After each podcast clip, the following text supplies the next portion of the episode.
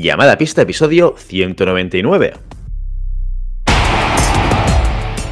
Hola, muy buenas y bienvenidas y bienvenidos a Llamada Pista, el programa, el podcast en el que hablamos de ese desconocido deporte que es la esgrima. Este podcast está pensado por y para ese extraño la parque especial colectivo de seres humanos que decidimos no dedicarnos ni al fútbol, ni al baloncesto, ni al tenis, ni a ningún otro deporte conocido y que por el contrario preferimos en pleno siglo XXI hundir la espada y enchufarnos a la pista. Hoy estamos aquí un viernes más, una semana más.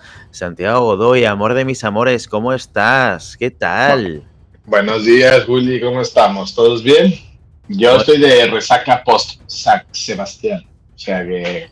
Ya, ya, ya me imagino, ya me imagino. Será una semana larga. Será una semana larga me has estado contando los secretos de, San Sebastián eh, y yo creo que esto merece un pequeño parón en la intro de este programa para que nos cuentes un poco cómo, cómo ha ido todo.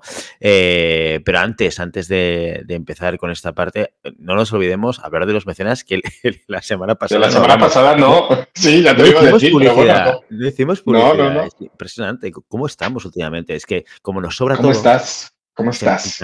¿Cómo, es, ¿Cómo estoy yo? Eh, vale, vale. Es mi responsabilidad. No, no, no. ¿Cómo, cómo estás? No, no has entendido. ¿Cómo estoy, ¿Cómo estoy yo? Pues yo estoy bien, y es a las puertas de una mudanza. Willy, Willy, Willy, Willy, ¿cómo, cómo estás? ¿Cómo estás? Mira mi entonación. ¿Eh? ¿Cómo estás? Eh? da igual, si, si, si, no lo has entendido es que hace mucho que no te tiran piropos. Eh, mm, vale, Sí, no, yo estoy bien, estoy, estoy bien, siempre estoy bien. No, no, estás, estás muy bien, muy bien. ¿Cómo estás? y, para mi edad, más todavía. Oye, que por cierto, ah. hablando de edad, hablando de edad, dentro de, eh, No, cuando salga este programa, ya habré cumplido años, ¿eh, Godoy? No sé qué, has pensado para regalarme. ¿Me tienes que pues regalar? He pensado en regalarte una hoja de espada, porque me cargué una hoja. Sí, me cargué una espada tuya haciendo una explicación. Pues mira, una hoja de espada estaría, estaría muy bien. Eh, que sea de espada, que no sea de florete. ¿eh? Pero, pero sí, sí, sería algo muy generoso por tu parte, ¿eh, Godoy? De las buenas, por eso espero, ¿eh? No, no, no. una que te cueste un poco de dinero. ¿eh? ¿De, qué? ¿Eres socio ya aún o no? Bueno, yo he pagado los últimos meses sin pisar el, club. Ah, ah estos son los socios buenos. Estos son los socios buenos. Esos son los mejores. Los socios, los, no los buenos, los mejores. Los mejores, los que, los que pagan sin gastar nada. Sin, no, no, hay, no hay gasto de sala, no hay gasto, no hay tiempo por tu parte. Sí, estos son pues, sin, sin duda alguna. Bueno, Willy, pues ya veré lo de te voy a regalar para tu cumpleaños. Estábamos hablando de los mecenas y eso es, no es que sea un regalo para ti, es un regalo para el mundo. Para, ah, una, para una humanidad, para el universo, efectivamente, efectivamente. Recordad amigos y amigas, oyentes y oyentas. ¿Se puede decir oyentas? ¿Esta palabra existe? No lo sé. Para todos. De manera puedes, hacer, puedes hacer lo que quieras. Pues yo hago, y este es mi podcast y hago lo que quiera, ¿no? Sí, claro. Es como el gato de Jaimito, pero hasta aquí, hasta aquí podemos leer lo del gato de Jaimito. Venga, eh, sigue, bueno, va. Eh, pues, pues, pues sí, sí, un, regalazo. Ya sabéis, eh, todos vosotros y vosotras, que podéis apoyar este programa para que sigamos dando la tabarra en, los micrófonos de llamada pista de manera constante y sin interrupciones a través de una pequeña aportación mensual de 5 euros que podéis hacer convirtiéndoos en mecenas. ¿Cómo se hace esto? Vas a la página web llamadapista.com, te vas al menú, hay una parte que pone mecenas le das al botón, esto te lleva a una página que te explica los maravillosos beneficios de ser mecenas y, eh, un CTA que, te lleva a una página de pago, todo por Stripe, pago seguro, sin ningún tipo de problemas, y te suscribes al programa por 5 euros al mes. Esto, esto no tiene precio y tiene grandes beneficios, eh, Santiago Godoy. ¿Qué es lo que te llevas por ser mecenas? A ver, tira de memoria, tira de memoria, Godi. Yo creo que te llevas, además de nuestra, gratitud eterna y que, Willy pueda poner una planta más en su casa, una, planta extra para, invitados eh, de lujo como yo, te llevas que te comentemos en este programa mundialmente conocido, ¿sí? el, único podcast de, de esgrima en castellano del mundo, con casi 200 capítulos a sus espaldas te llevas un pack regalo de una experiencia de fin de semana deluxe con Maribel Matei eh, en cualquier parador de España, mínimo cuatro estrellas para arriba. Y, eh, ¿qué más, Willy? No sé. No es suficiente, ¿no? Es, es, enough esto para, para, para y ser mecenas. Y que como mecenas, y que como mecenas puedes enviarnos un audio y publicamos para decir lo que quieras, ¿eh? Aquí en directo, sin ningún tipo de problema. Oye, que la semana pasada te quedaste flipado por los precios increíbles de los He-Man, nos lo puedes enviar por audio y lo publicamos aquí para que todo el mundo lo sepa. O, oye, que, vendes tu coche, un Peugeot de 1986, matrícula V4568, eh, también lo puedes vender desde llamada pista, ¿eh? O sea, que aprovechalo, aprovechalo porque esto, esto no son más que ventajas ¿eh? para, ti como mecenas y, nos encanta ayudarte. Dicho esto, Godoy, yo, vamos... Yo creo que más que, más que un Peugeot sería un, un, DeLorean, ¿no? O sea, viendo al público de, llamada pista, más que un Peugeot sería un DeLorean. Un DeLorean no tiene precio. Un DeLorean lo venderías nunca. Este, un DeLorean lo tienes que guardar en tu casa porque es donde tiene que estar. Bueno, el caso. Godoy, Godoy, Godoy. Cuéntanos, cuéntanos qué tal este fin de semana en San Sebastián, porque me parece que fue un fin de semana espectacular con E mayúscula. ¿eh? Ya, la verdad es que he de agradecer desde aquí al Club de Esgrima Fortuna, eh, en especial al maestro Igor, que siempre hace que, que esa competición salga adelante. Este año éramos casi 100 100 eh, participantes chicos y unas 20 chicas. También al señor Eduardo Comas, que es el patrocinador de la patrocinador de la competición, eh, seguidor de llamada pista y, gran entusiasta de la esgrima. Un saludo desde aquí, porque la verdad que consiguen que una competición eh, de esgrima se convierta en una experiencia vital para cualquiera que vaya. Entonces, yo hablo por, por, mi parte y por la parte del club mm, SAC, que hemos estado encantadísimos. Eh, toda la gente que nos ha acompañado no le ha faltado de nada. Em, la verdad es que una experiencia vital, yo creo de las mejores este año. Ha sido, nos ha cuadrado todo, clima, nos ha cuadrado eh, competición, sidrería, eh, todo, todo, menos los resultados todos los demás nos ha cuadrado bastante bien. ¿Qué ha, pasado, ahí, Godoy? ¿Qué ha pasado ahí? Porque había un rum rum de muchísima gente que estaba expectante de volver a ver al, gran Godoy en pista. No, ya no sé lo que, ¿Me, ¿Me doy cuenta? Explica, no, espera, espera, explícanos un poco, relátanos un poco cómo fue tu competición. No, no, no quiero, no quiero.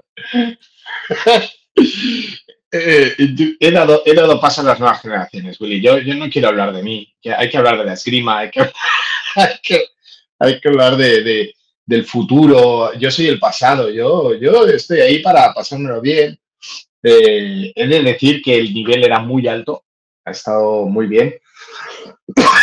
Perdón. Y una de las, de las grandes cosas que, que, me gusta de esta competición es que congrega eh, todo tipo de niveles, todo tipo de edades, todo tipo de, de, intenciones competitivas, ¿no? De los que van a competir en nivel así, como dirías tú, de custellada, de, pachangueo, hasta, por ejemplo, los de una mención al Club Navarro de Esgrima, eh, con su maestro John Duque, que, han metido ahí a gente muy, muy, muy potente eh, y muy dura de decir que me eliminó uno de, sus pollos. En tablón de 16, 32, ya no lo sé, creo que 32. Y, y nada, muy bien, muy bien. La verdad, eh, empezamos, empezamos a la una del mediodía. Eh, creo que eran 16 pools. Eh, y después las, las directas. La verdad es que muy bien. No te puedo decir otra cosa. La competición se desarrolló súper rápido, súper cómoda. Eh, y a las, como siempre, a las, a las 9 el bus nos estaba recogiendo para ir a la sidrería y hacer un poco de, de, cena de hermandad de la competición. Y súper, súper. Solo tengo palabras de agradecimiento y de, y de wow para, para esta competición como cada año, pero yo creo que este año ha sido, ha sido de los mejores. A nivel de, deportivo, a nivel organizativo, a nivel de, todo. Es un 10, un 10 de 10. Si no, si no habéis ido nunca, os invito a que vayáis porque realmente es una grandísima experiencia. Bueno, bueno, y si tuvieses que destacar una sola cosa de lo que ha pasado este fin de semana, ¿qué sería? Y puede ser diurna o nocturna, como tú quieras. No, no, las nocturnas se quedan. Eh, San Sebastián La Nuit se queda en San Sebastián La Nuit. Em, no, la verdad es que me han, saludado del eh, oyentes de llamada pista, que, nada, que les ha gustado, que les gusta el podcast, podcast o el podcast, ya soy de Madrid. Le gusta el, podcast y, nada, la verdad es que está bien que la gente te vaya reconociendo, ¿no? Un poco el, trabajo que haces y es como motivante el poder el poder darte cuenta de, bueno, es que ya llevamos cuatro años, casi 200 programas a las, a las espaldas, ¿no? Y ayer como fui como consciente de, bueno, es que llevamos mucho volumen y mucha cantidad de esgrima hablada, ¿no? Y, eso está bien, porque la gente lo descubre, sobre todo chavales jóvenes, ¿no? Que lo descubren ahora y que les ayuda un poquito, si les puede ayudar. O, que les, les abre un poco los ojos a, curiosidades de la esgrima o, o a otras eh, a otras maneras de entender la esgrima y eso siempre está bien, la verdad. El cariño, el cariño de la gente que, que hace de, gasolina en este programa y que, que, nos encanta, así que ya lo sabéis si nos veis por ahí en una competición, aparte de desearle suerte a Godoy en las pistas, que falta le hace, eh, le podéis también Esto también le hace muchísima ilusión, eh, así que no, no, lo dudéis. O, mensajitos, eh, que también últimamente nos están escribiendo por YouTube, que ya sabéis que aparte de subir el programa en, en audio en los podcasts habituales, ahora desde hace ya tiempo lo, lo, subimos a nuestro canal de YouTube, solo en audio, no hay imágenes. Por ahora, ¿eh? igual algún día mm, nos dedicamos a grabarnos por la mañana, lo cual igual no es muy recomendable, pero, por ahora en audio, en YouTube lo tenéis. La magia de la radio, Willy, la magia de la radio. La magia de la radio. Yo soy. Exacto. ¿Tú, eres? yo, soy, la frase, la frase. Yo iba a decir, yo soy un clásico, pero claro, soy muy joven aún para ser un clásico. Un clásico eres tú. un clásico. Yo soy, yo soy millennial, tú. Un clásico. Yo todavía no, no, Pues nada, ya lo sabéis, mensajitos por YouTube, por el canal que queráis, a través de Telegram o a través de la página web. Estamos encantados de, leeros, de escucharos, de saber de vosotros y, eh, de, recibir ese, cariño que, tanta falta a veces nos hace, o doy también, eh, digámoslo así. Muy bien, oye, dicho todo esto, ya hemos pasado los 10 minutos de, introducción como, tiene que ser. Eh, Godoy, ¿de qué vamos a hablar hoy en llamada pista? Mira, aprovechando esta última eh, eh, experiencia competitiva, ¿no? El, San Sebastián, donde he podido volver a enfundarme el traje y, he de decir que es la única competición que yo hago en toda la temporada, ¿eh? Sea, que es, algo que, mantengo ahí porque me gusta, porque lo disfruto.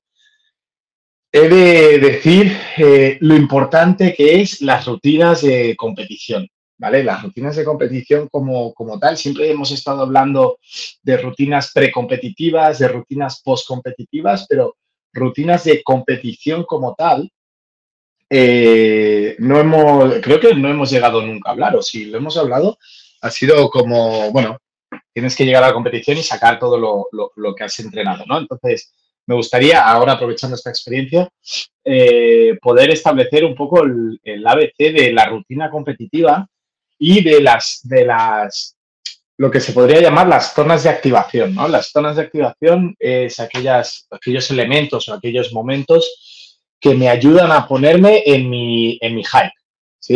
Me ayudan a ponerme en mi, en mi momento eh, top que me permiten desarrollarme eh, al 100% en la pista y las características de la competición de esgrima que hacen que esto sea de vital importancia y bastante, bastante complejo. ¿vale? Entonces empezaremos un poco estableciendo eh, cuál es la realidad de la competición de esgrima, cómo deberíamos tratarla y cómo deberíamos eh, un poco, pues, desarrollar todos nuestros, nuestros elementos competitivos dentro de este periodo. ¿vale? Entonces, lo primero y principal, tenemos que entender que una competición de esgrima es muy larga.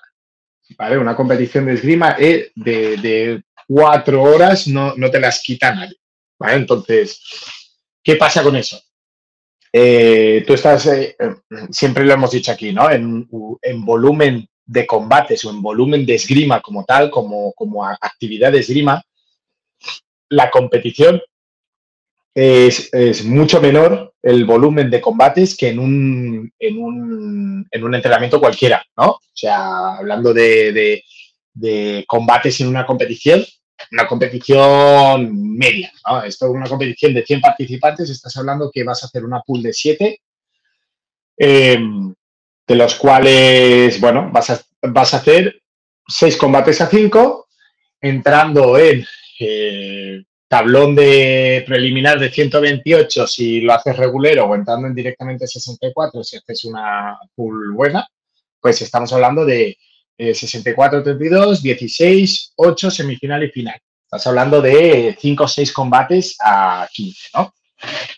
Que eso en un, en un entreno lo puedes hacer en cuánto, Willy. Lo podemos hacer en una horita, ¿no? Una horita y, poco. Claro, piensa que aproximadamente, ¿no? Entonces, piensa que cuando tú lo estás eh, en todo momento o, no hay cortes o no hay pausas entre ellos, el nivel de activación se puede mantener, ¿no? Es, una mezcla entre mi nivel de concentración y mi nivel físico. Eh, recordamos que el nivel físico nos influye directamente ¿no? en nuestro poder de concentración, básicamente porque si yo no estoy preparado físicamente, si yo no estoy preparado físicamente, lo que, está, lo que va a pasar es que pues se me va a ir la cabeza, ¿no? Eh, estaré más cansado, estaré, no, no, tendré la capacidad de concentración, ¿no? La fatiga hará que mi proceso de toma de decisión se ralentice por un tema físico, ¿vale? Pero si vamos manteniendo este equilibrio, yo puedo mantener ese eh, foco o esa mm, zona de rendimiento óptimo durante una horita aproximadamente. ¿Qué pasa en la, en la competición? Que eso que tarda una hora, ¿no? Contando que llegamos a la final, eso que pasa en una hora, una hora y poco en un entrenamiento, eh, en una competición puede llegar a, a ¿qué? Cuatro horas, cuatro horas y media, cinco horas, poniendo de ejemplo San Sebastián, por ejemplo, fue casi cinco horas, ¿vale? Eh, estábamos fuera. Claro, que al final son cinco horas. Que tú haces una pool, como mínimo eh, nadie te quita los 15, 20, 30 minutos entre que acaban todas las pools, eh, se ponen resultados, compruebas resultados y empiezan a sacar todo el papeleo de, los combates.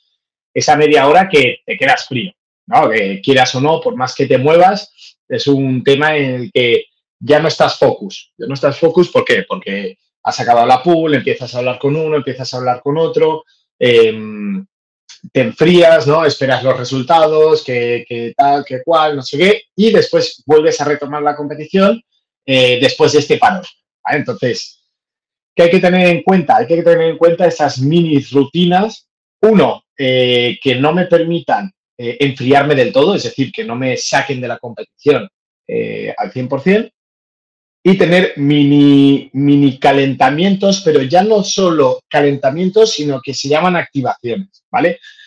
El calentamiento no es más que una parte eh, de, de la preparación, sobre todo física, por la cual yo preparo mi cuerpo para que uno esté en un, en un, momento óptimo, ¿no? Los músculos, el sistema cardiovascular se active, el sistema, el sistema neuromotor se active, que, bueno, hablando de plata, que no, entremos a apoyar a, a, la competición, ¿vale?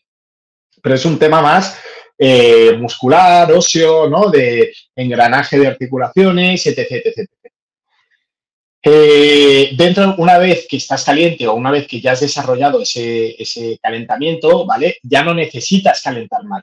Lo que necesitas es activar, ¿vale? Entonces, esa activación no va tanto por eh, movernos, activarnos, eh, perdón, movernos o calentar articulaciones o hacer desplazamientos, sino va más orientado a la activación cardiovascular y la activación mental. ¿Qué quiere decir? Poder entrar una vez más a la competición en mi momento óptimo, ¿no? Es, es lo que llamamos esta zona de rendimiento óptimo. La zona de rendimiento óptimo normalmente se mide a través de las pulsaciones. ¿Por qué? Porque es una zona de activación eh, del cuerpo. Activación como tal a nivel de, eh, uno, obviamente físico, aunque ya no necesito calentar, pero necesito que mis músculos vuelvan a estar activos, y a nivel de focalización, de concentración, ¿no? Hay varios, varios elementos que esto también lo, lo puedes tú me lo puedes eh, ampliar, ¿no? Como pueden ser las PNLs o como las programaciones neurolingüísticas o, rutinas en las que yo a nivel físico o a nivel de, desarrollo de alguna actividad eh, me vuelvan a meter de manera contundente y de manera rápida en el foco de la competición. ¿Qué puede pasar? Que si yo no tengo este, estas mini rutinas de activación o estas mini rutinas de focalización, empezaré desde cero eh, la competición. ¿Qué quiere decir? ¿Cuál es el, el fastidio, cuál es el problema de empezar desde cero la competición? Que uno, tu cuerpo ya no está en el mismo modo, es decir, tu cuerpo ya está caliente, pero tu cabeza está fría, ¿no? Entonces hay algo que descuadra. Y sobre todo es un tema de si no caliento, si no me focalizo fuera, tendré que focalizarme dentro. Y focalizarme dentro significa que hay un periodo del combate o hay, un, hay un, eh, una parte del combate que tendré que eh, invertirla en focalizarme ¿no? o, en, activarme. Una parte que soy vulnerable a que me hagan tocados, ¿sí? Y tener yo la obligación de después eh, eh, recuperar esos tocados, ¿no? Entonces es como empezar abajo y tener que remontar ya desde, desde un inicio. Hay combates que podremos hacerlo y hay combates más duros, ¿no? En tablones más, más avanzados en los que el nivel puede equipararse y serán bastante más complicados en ese sentido. Entonces siempre es mm, bueno empezar en nuestro, en nuestro hype, ¿no? En, en, nuestro punto álgido, en nuestra zona de rendimiento óptimo para no tener que estar a rebufo o no tener que estar calentando, focalizándome uh, dentro del combate.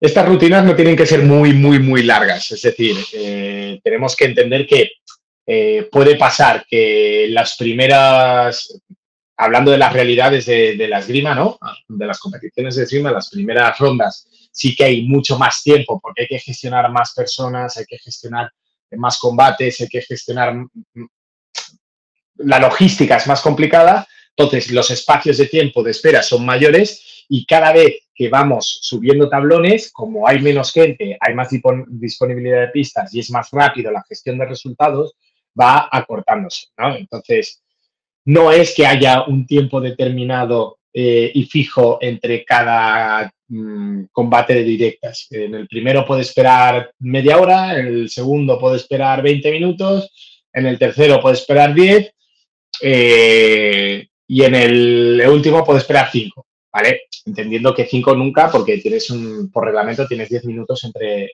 combate y combate. Pero bueno, que ya este decalaje en el tiempo de espera eh, hace que mi cuerpo esté loco, ¿no? O mi cabeza, mi concentración esté loca.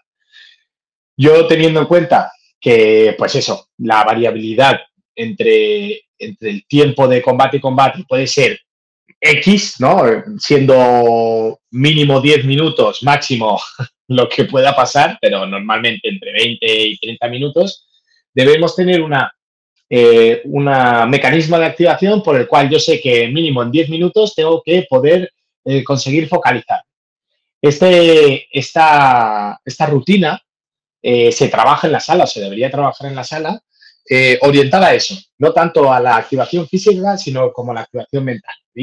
Puede ser, llegar a ser desde eh, un poquito de trabajo en parejas con un compañero, eh, puede ser hasta un par de tocados de combate con un compañero, puede ser hasta una clase con el entrenador, ¿no? Antes de cada, de cada directa, puede llegar a ser eh, un trabajo de rutina de desplazamientos por el cual la importancia no son los desplazamientos, sino la concentración que requiera este tipo de desplazamientos. Eh, puede ser una canción que me ponga a, tope y tal.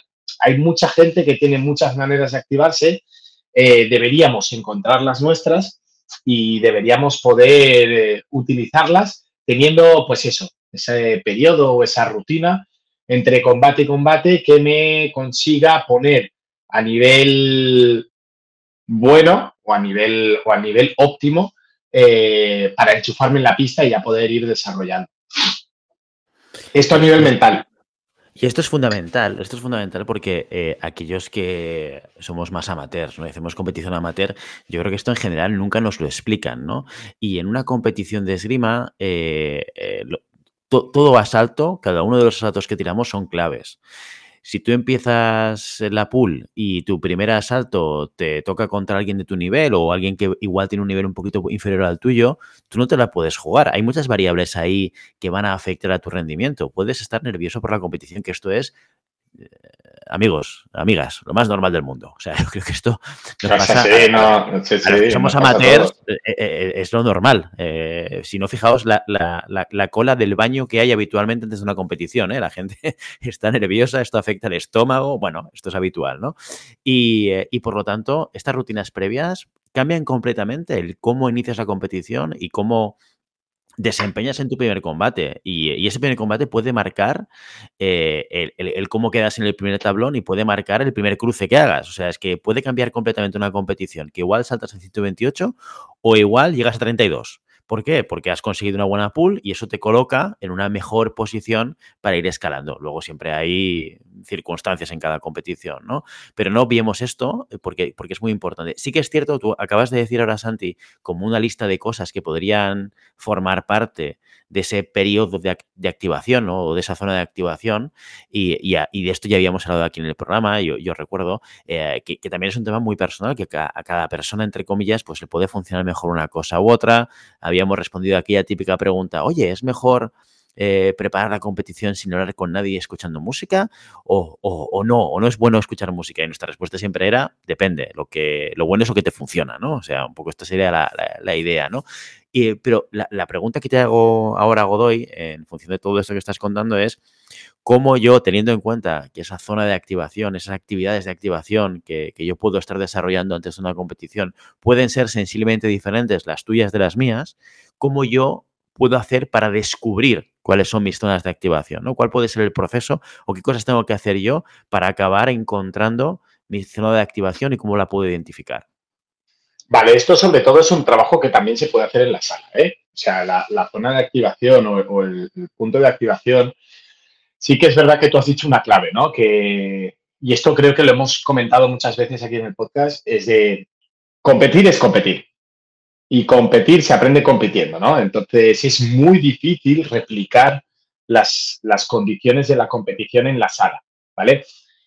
Pero sí que es verdad que eh, existen niveles de competición, ¿vale? No es lo mismo, sin desmerecer ninguna competición, ¿vale? Pero no es lo mismo un, campeonato de Cataluña o una liga catalana que un campeonato de España, que una Copa del Mundo, que un Mundial. Entonces, a, más ni, a mayor nivel de competición, mayor nivel de estrés. Entonces, en competiciones entrecomilladas, que podríamos llamar menores, ¿vale?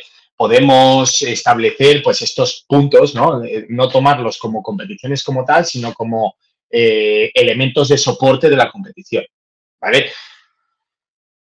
Si yo estoy tirando eh, o estoy optando por el Campeonato de España, ganar o perder una liga catalana me da igual, ¿no? Pero sí que lo puedo tomar como un entreno en donde importa el resultado, ¿no? Porque al final el contexto es de competición y puedo empezar a entrenar pues este, este tipo de cosas.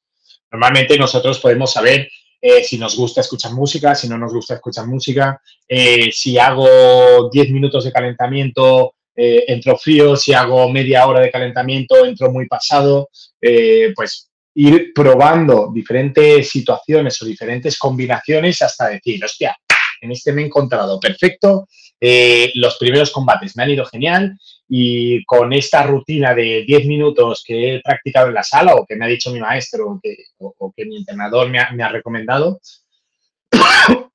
antes de cada eh, eliminación de directas, me ha ido genial. Pues, pues bien, podemos invertir eh, según qué competiciones, hablando ligas catalanas, hablando de competiciones internas del club, hablando de, bueno, cualquier cosa que, yo pueda invertir en poder descubrir esto para que en futuras competiciones eh, vaya mejor, ¿no? Eh, pues, pues es algo que se tiene que hacer. Porque muchas veces eh, la competición la tomamos como que la tenemos que ganar siempre, ¿no? Y la competición también tiene que ser un, punto de aprendizaje, ¿no? Tiene que tener ese, ese elemento de probar cosas para descartar o para replicar en un futuro.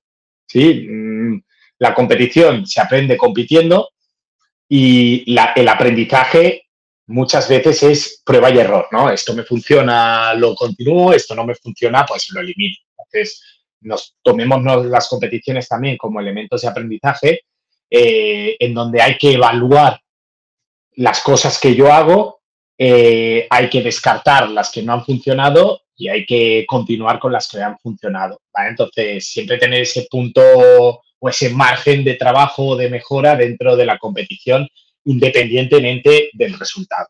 ¿Vale?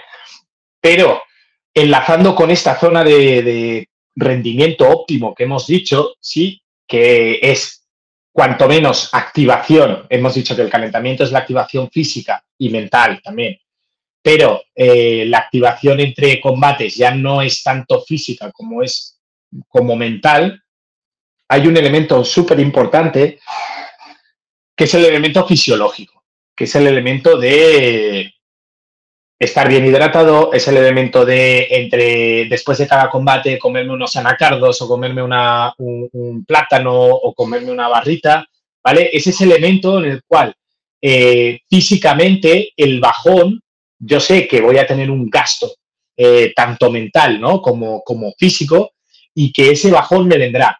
Entonces, lo que tengo que hacer es anticipar ese bajón y darle a mi cuerpo los nutrientes mm, necesarios para que no tenga nunca ese down que me afectará a, nivel, a, mi nivel de, atención. ¿Qué quiere decir? ¿Cuántas veces nos ha pasado que hemos hecho un combate eh, súper intenso, ¿no?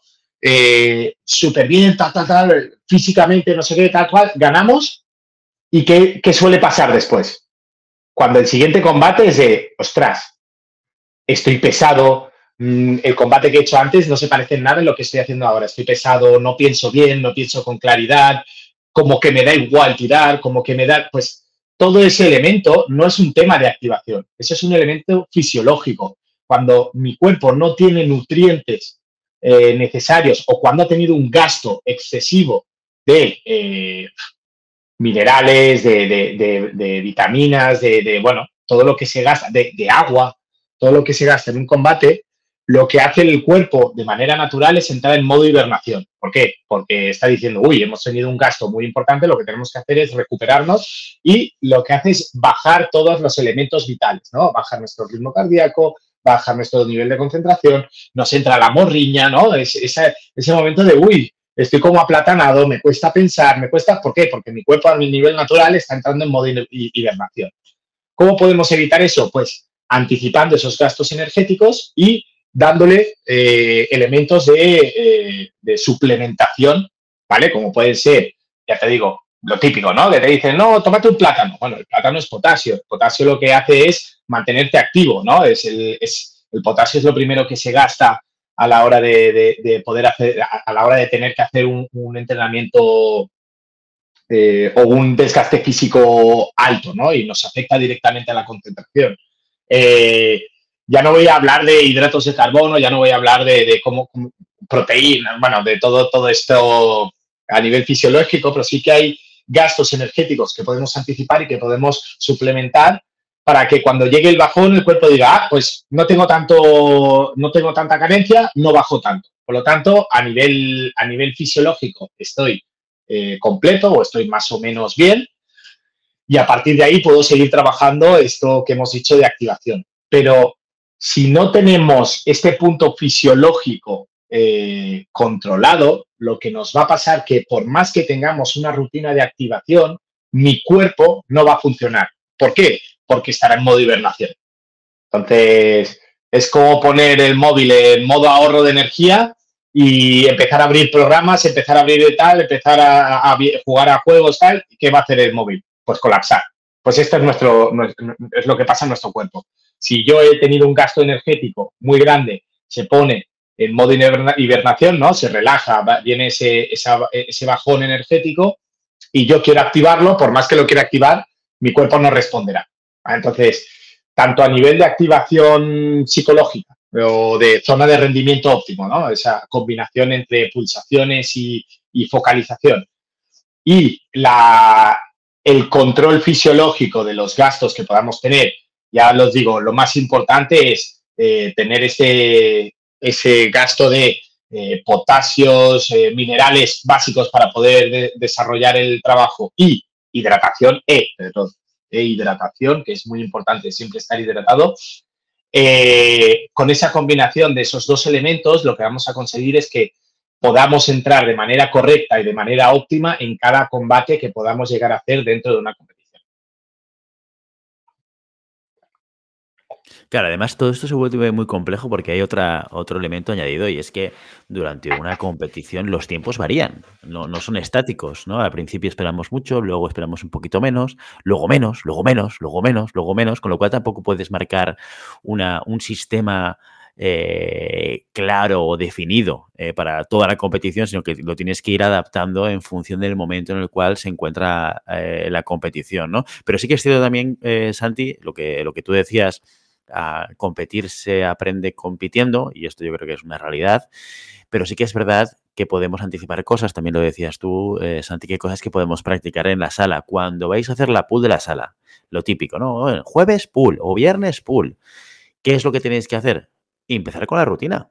Antes de hacer la, la pool, iniciar todo ese proceso de rutina para que efectivamente se convierta en una rutina no solamente en competición, que a veces competimos, pues no lo sé, tres o cuatro veces al año, ¿vale? Los que no estamos en competición, en todas las competiciones, no, no, tengo tiro autonómico y nacional, internacional, lo que haga falta, ¿no? Hay veces que muchos de nosotros y de nosotras, pues acabamos compitiendo tres o cuatro veces al año, que es, que es bueno, relativamente poco, ¿no?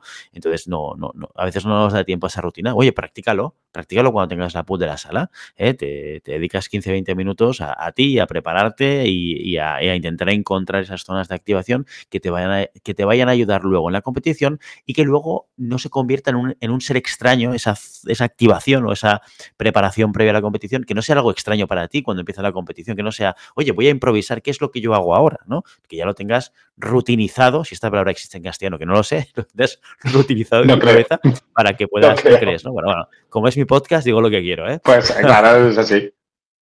Bueno, pues, para que lo tengas integrado y que sea algo como más natural para ti, ¿no? En, cuando vas a, una competición.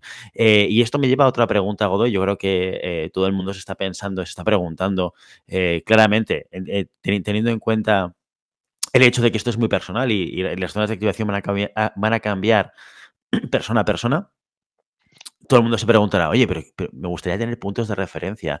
Alguien como el maestro Godoy, un, tío eh, enorme de la esgrima, un, un, de las pistas, una leyenda viva eh, de la esgrima. Eh, ¿cómo, ¿cómo, se activa? Godoy, cuéntanos, ¿tú, ¿tú, qué es lo que haces cuando vas a una competición? aparte de irte a dormir a las 4 de la mañana, que eso no hace falta. Eso no, hemos dicho que San Sebastián Lanuit se quedaba en San Sebastián Lanuit. Em, mira, antes de empezar con esto, yo quiero, quiero hacer un, enlazando con lo que has dicho. Eh, yo lo que suelo hacer, lo, que no te ayuda en la competición, va en contra tuya en la competición. O sea, eso es lo que acabas de decir, es, es la clave para mí. Es decir, tú no puedes llegar a una competición y pensar, ¿ahora qué hago? Porque eso lo que va a hacer es ponerte más nervioso, tu sensación de control se va a desvanecer, eh, vas a entrar, eh, ya estás lo suficientemente nervioso como para encima decir, ostras, eh, ¿y ahora qué hago? cuando no hayas hecho una cosa se me ha olvidado, uy, ya no podré. Todos los pensamientos que no estén controlados o que no estén dentro de esta rutinización que hace Willy de, de, las activaciones, jugará en vuestra contra en una, en una competición. Entonces, yo lo que recomiendo es que justo la semana previa a la competición, cada entreno sea una mini competición.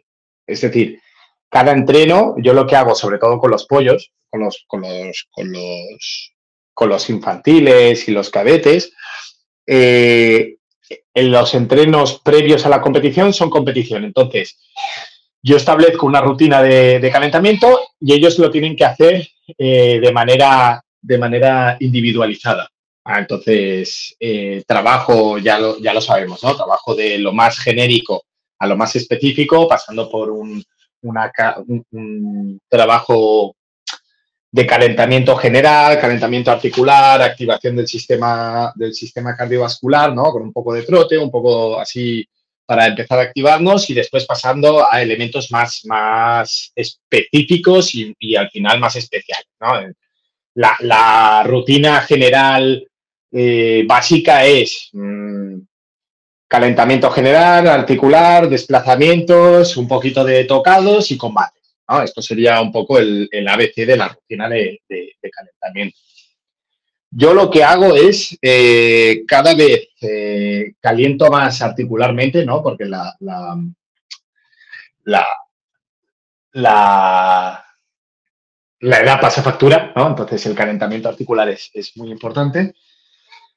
Eh, y menos, menos a nivel de combate, ¿no? Porque el combate sí que lo que te hace es uno, quemar esa adrenalina extra que no te sirve, ¿no? que te está poniendo nervioso, eh, tener la sensación de pista eh, y cada vez que eres más, más eh, experimentado, que tienes más, más experiencia, esa sensación ya es más, más natural en ti. Por lo tanto, no necesitas quemar ese, ese, nerviosismo porque ya no lo tienes, ¿no?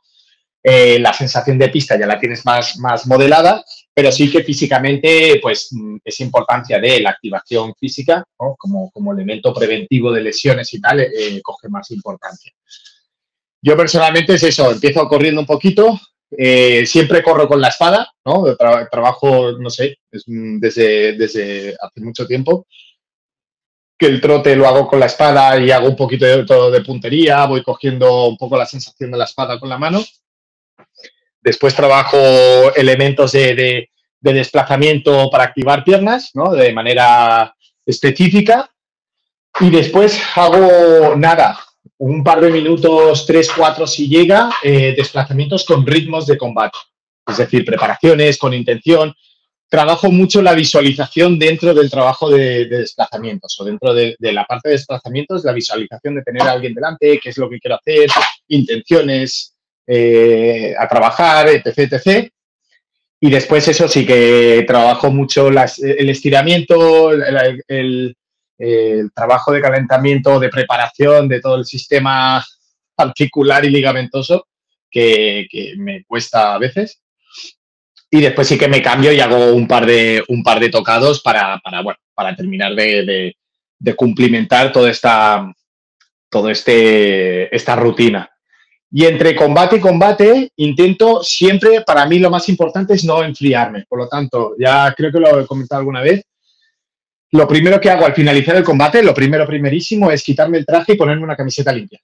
¿Vale? Entonces, eso hace que eh, a nivel térmico no tengas un shock, ¿no? De, después de tener el traje sudado y tal, que te va enfriando, calentando después, enfriando, calentando, pues, pues me quito el traje, me quito la camiseta sudada y me pongo una limpia. Eso lo que hace es que uno, a nivel psicológico, ya cierro el combate, ¿no? Cierro esa etapa y ya pienso en el siguiente. Y a nivel físico, pues no me enfrío tanto, no hay un shock térmico tan grande que hace que mis músculos se enfríen para volver a, calentarlos después.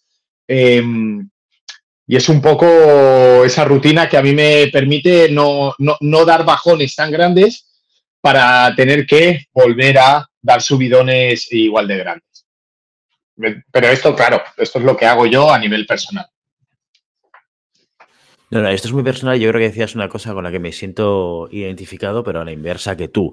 Eh, a, mí, por ejemplo, yo como rutina en competición, eh, tiendo a empezar con 10, 15 minutos de trote, ¿vale? Cronometrados, eh, y, y, varía entre 10 y 15 en función del tiempo que tengo antes de empezar la competición. ¿Vale? a veces llego más, más justito, a veces llego con más tiempo, pero sí, yo creo que esos primeros, esos primeros 15 minutos de trote que me, permite, que me permiten despejarme, despertarme y luego empezar a cansarme, porque a mí me pasa diferente que a ti, Santi, y quizás eh, eh, varios de nuestros oyentes eh, les pasará lo mismo, y es que yo empiezo nervioso a las competiciones, no, no, no llego súper tranquilo. Y necesito cansarme, o sea, el cansamiento físico hace que mi nerviosismo baje. Esto es curioso, pero, pero me funciona de esta manera. Entonces, requiero de cansarme. No, no, para, nada es curioso. O sea, lo que hace es quemar toxinas. La, la, adrenalina o, o, el nerviosismo, esa segregación de, de, hormonas que estamos haciendo, lo que necesitamos es quemarlas. Y las quemamos a través del el bombeo de sangre. ¿Vale? Cuando yo bombeo sangre, lo que hago es filtrar la sangre y, y como eso de quemar, pues va, va de eso. Entonces, lo que tenemos que hacer es un gasto energético para que eso se vaya diluyendo poco a poco, ¿no? Por eso la, sensación de que cuando yo me canso estoy más tranquilo, es verdad, porque lo que hace es bajar nuestro nivel de adrenalina o quemar, diluir esa adrenalina con un ejercicio físico, ¿vale? Pero al final la adrenalina no es más que una respuesta fisiológica a un peligro determinado, ¿no? Entonces, eh, es una preparación fisiológica de nuestro cuerpo. Por lo tanto, ¿qué es lo que hay que hacer? Utilizar esa adrenalina pues moviéndome, activándome, tal, lo, que, lo, que está diseñada para que la adrenalina haga, ¿no? Que, yo pueda estar más atento más, o, más activo. Claro, la sobreexposición o, la, sobredosis de adrenalina lo que hace también es el bloqueo, ¿no? Es el, estoy como, no, sé dónde tengo la derecha de la izquierda y solo quiero correr, ¿no? o, no tengo la capacidad de pensar. Pues hay que recuperar esa capacidad y una de las maneras es, pues, pues lo que tú estás diciendo, es cansarme eh, y cansarme bien. O sea, no es un tema de calentamiento, sino de cansarme bien para poder quemar esta, eh, este exceso de todos estos elementos que hacen que, me estoy, que se me vaya la cabeza.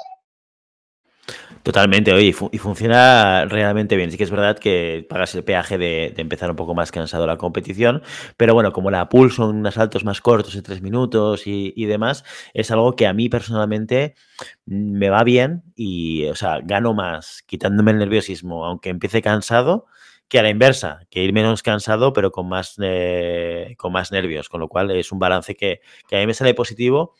Al principio de la competición sí que es verdad que luego pasa factura porque haces un desgaste energético que luego cuando llegan las directas y demás, pues ya, como que lo notas a medida que la competición se va incrementando. Así que igual también, pues entrar con un nivel físico mejor o ir más tranquilo, pues evidentemente te va, te va a ayudar muchísimo, ¿no? Eh, pero, y, eso es lo que a mí me funciona, ese calentamiento previo 10-15 minutos de trote, luego hago estiramientos, eh, hago un, calentamiento de, de articulaciones, ¿vale? De todo el cuerpo, y luego ya me enchufo a la pista. ¿Vale? Sí que es verdad que a mí me gusta 10 minutitos de, pista, de, hacer tocados y sin, preocuparme mucho de cómo va. Yo creo que hay veces que estamos muy preocupados en el calentamiento de cómo tocamos y cuánto tocamos.